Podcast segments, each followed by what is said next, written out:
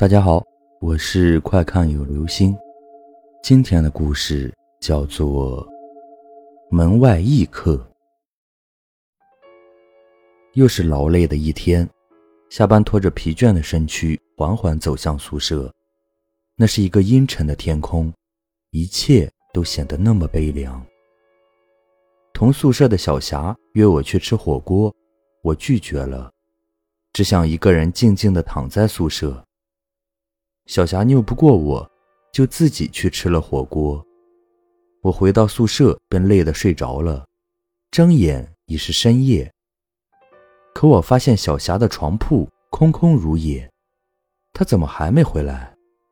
一个人吃火锅吃到半夜？此刻敲门声响起，我想应该是小霞回来了，准备给她开门。可就在那一瞬间。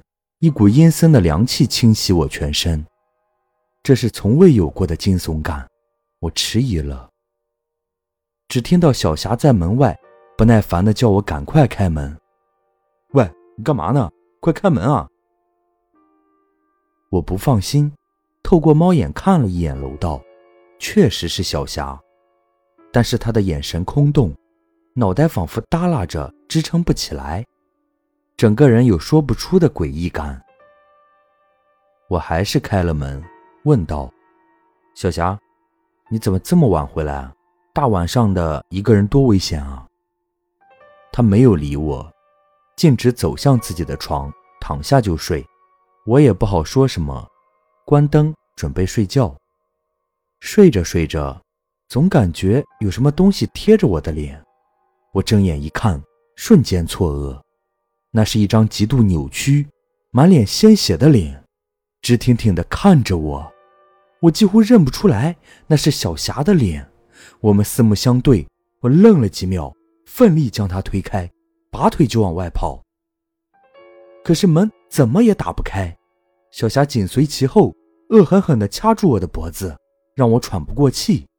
此刻我已经慌了神，挣扎着转动脑袋，我无意间看到了自己的床铺。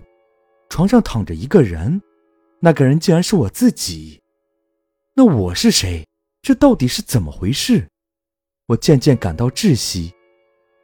窗外的月光是那么的明亮，我惊讶地看到窗外有一个黑影蹲着，注视着屋里的一切，仿佛屋里的场景犹如电影一般，而那窗户就是电视屏幕，观众观看着跌宕起伏的剧情，连连叫好。最终我还是窒息了，摔倒在地面上。那一刻，我释然了，也不再去想这一切到底是怎么了，只想静静地感受着这冰冷的大地。恍惚中，我看到了一个黑影向我走来。好了，这就是今天的故事。门外异客。感谢网友，我已经到了音乐里面提供的这篇故事。